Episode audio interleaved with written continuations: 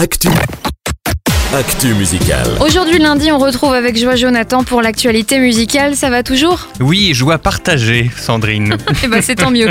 Alors, on commence avec Hard Love, la nouveauté de la semaine, initialement extrait du dernier album de Need to Breeze, mais on vient d'en découvrir une nouvelle version en duo avec la chanteuse Andra Day. Exactement, et quelle version hein, Si vous voulez la réécouter en boucle, je vous mets tout de suite le clip vidéo sur la page Facebook de Phare FM. Eh ben, on va aller y faire un tour très très vite, moi la première. Excellente version en tout cas. hein. Eh oui, nouvelle version qui augmente la durée de vie d'un album sorti en 2016 chez Atlantic Records, coproduit avec notamment le fameux Ed Cash.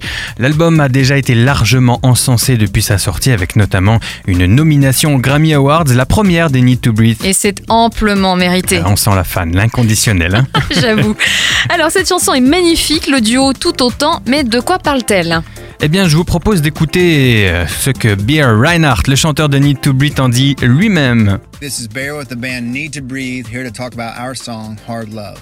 Hard Love littéralement amour difficile. C'est une chanson de combat qui accompagne le long voyage entre l'épreuve et la rédemption. C'est à propos d'apprécier la sagesse qui ressort dans les difficultés. Parfois, on pense que ce dont on a besoin et ce que Dieu pense qu'on a vraiment besoin ne coïncide pas. C'est de là que vient la phrase Hard Love. Le groupe est passé par des si- situations très difficiles, ils croyaient pas qu'ils pourraient s'en sortir, mais c'est dans ces moments qu'ils ont vu les plus grandes bénédictions arriver pour eux et pour les gens qui les entouraient.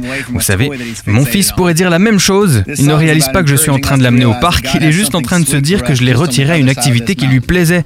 Cette chanson est juste là pour nous encourager à se rappeler que Dieu a de bonnes choses prévues pour nous de l'autre côté de la montagne. Il a un sacré débit, hein, ce Bert Reinhardt. En tout cas, c'est tellement vrai ce que tu dis. Et décidément, cette chanson est réussie à tous les niveaux. Quels sont nos incontournables de la semaine, Jonathan? Alors pas vraiment d'incontournable cette semaine, encore euh, si ce n'est pour les amoureux de la belle musique, des belles voix et surtout de beaux pro, de beaux objets, pardon. Kim Walker sort cette semaine une version vinyle de son album On My Side. D'accord, génial. Et quelques scoops alors? Oui, Jordan Fellis annonce de nouvelles chansons à venir. Il va pour ça sortir une version de luxe de son album The River. Du côté aussi euh, du nouveau, du côté de chez la québécoise Laura Gagné qui prévoit un album avec déjà un single fin mai.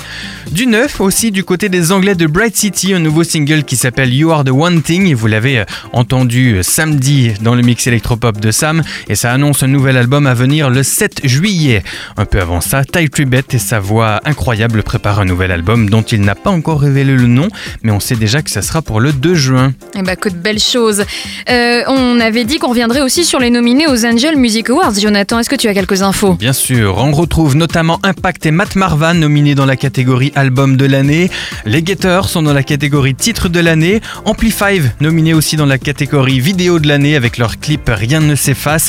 Les artistes Phare FM bien représentés. Et puis les catégories groupe de l'année et award d'honneur seront révélés le 4 juillet à l'Olympia, cérémonie co-animée par l'artiste Natacha Saint-Pierre d'ailleurs. Eh bien, voilà de belles choses qui nous attendent. Très bien, merci beaucoup, Jonathan. Avec plaisir.